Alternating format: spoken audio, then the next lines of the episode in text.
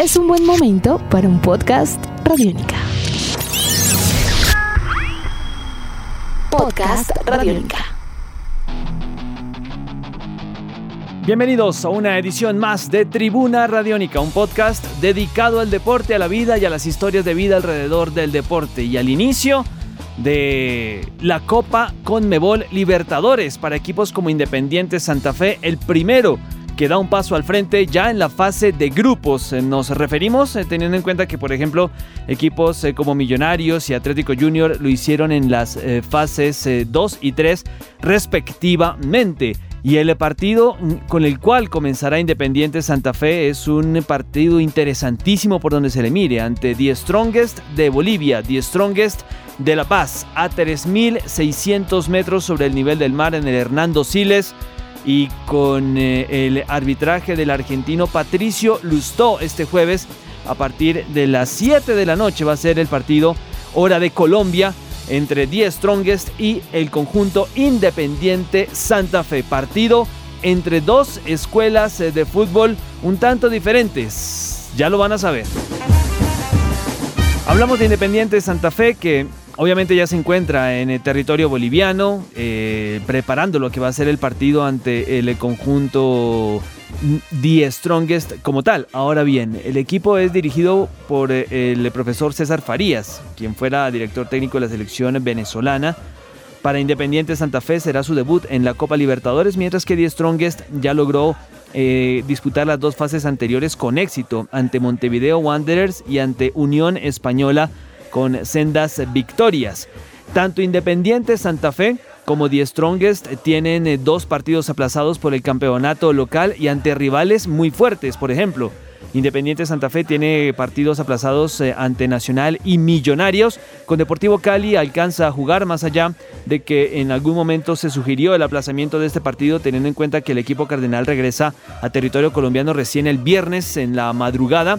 Mientras que The Strongest eh, tiene dos juegos aplazados ante rivales también muy fuertes como lo son el Bolívar de eh, Bolivia, el clásico rival, y también ante Oriente Petrolero, otro de los equipos fuertes del fútbol de aquel país. Ahí hay varios aspectos entonces en común entre estas eh, dos escuadras. La mejor figuración de Independiente Santa Fe en este certamen fue en el 2013, alcanzó las semifinales ante Olimpia.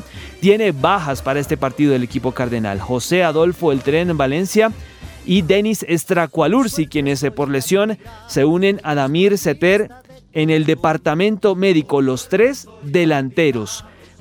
Una baja importante en el ataque cardenal la ausencia de estos tres eh, jugadores. Y es por esta razón que para este partido el profesor Gustavo Costas llevó al juvenil Jorge Obregón de una destacada actuación en el eh, sudamericano sub-20, más allá de que no se logró la clasificación al mundial de la categoría, Obregón recibió minutos y también algunos comentarios eh, positivos. Es junto a Anderson Plata los únicos jugadores que van a estar presentes en eh, materia atacante en la convocatoria de este Independiente Santa Fe. Por su parte, Oriente Petrolero mm, tiene la baja o la duda por decirlo de alguna manera, de Marvin Bejarano, lateral sobre el sector izquierdo, aunque hay que esperar su evolución y muy seguramente Agustín Jara eh, aparece allí como su probable sustituto. De resto, el profesor César Farías cuenta con el grueso del plantel. Independiente Santa Fe eh, tiene varios números importantes en materia defensiva para destacar. 774 minutos invicto lleva Leandro Castellanos, esto en el marco de la Liga del Fútbol Colombiano, es el segundo arquero eh, más eh, eh, imbatible en la historia después de Otoniel Quintana con 1024 minutos hablando de la liga del fútbol profesional colombiano.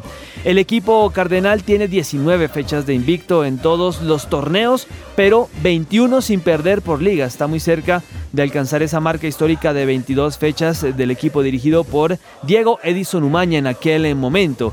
Ahora tiene un eje defensivo muy bueno ha recibido el equipo cardenal apenas un gol en eh, este 2017 en cuanto a partidos de liga se refiere, fue ante Tigres, pero también ha disminuido bastante su cuota goleadora.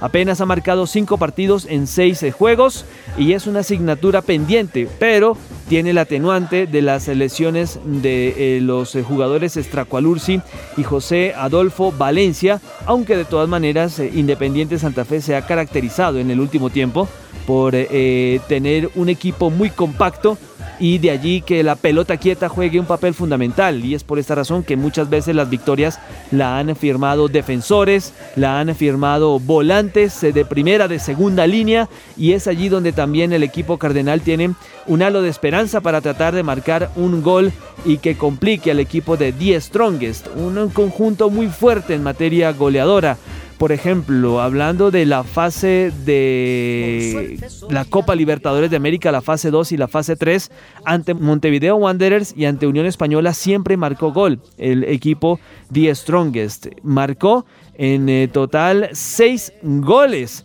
Y esto también eh, denota que de visitante es un equipo bastante fuerte. Le ganó a Montevideo Wanderers eh, en condición de visitante manteniendo la valla invicta y no perdió con Unión Española en territorio chileno.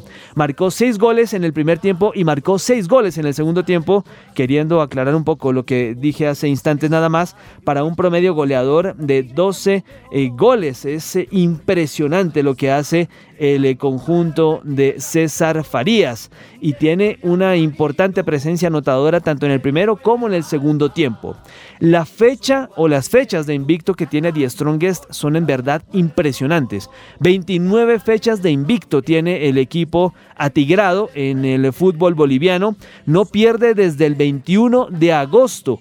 Esto en todas las competiciones. El equipo del profesor César Farías. En aquel entonces perdió el clásico con Bolívar dos goles a uno y tiene jugadores muy muy destacados. Hablamos del boliviano Pablo Escobar, jugador de selección, Alonso Chumacero, Raúl Castro y Walter Beizaga. Todos estos jugadores con presencia en el equipo o en la selección boliviana denotan el poderío y también eh, la columna vertebral de este conjunto The Strongest que tiene una clave importante en el partido ante Independiente Santa Fe. Actualmente The Strongest es noveno o mejor cuarto en la tabla de posiciones con nueve puntos. Recordemos que tiene dos partidos pendientes y está exactamente a siete puntos de Guavirá que es el líder con 16 unidades y la clave del juego pasa siempre por la conexión entre Chumacero, entre Walter Beizaga y Pablo Escobar, ese tridente también interesante que tiene el equipo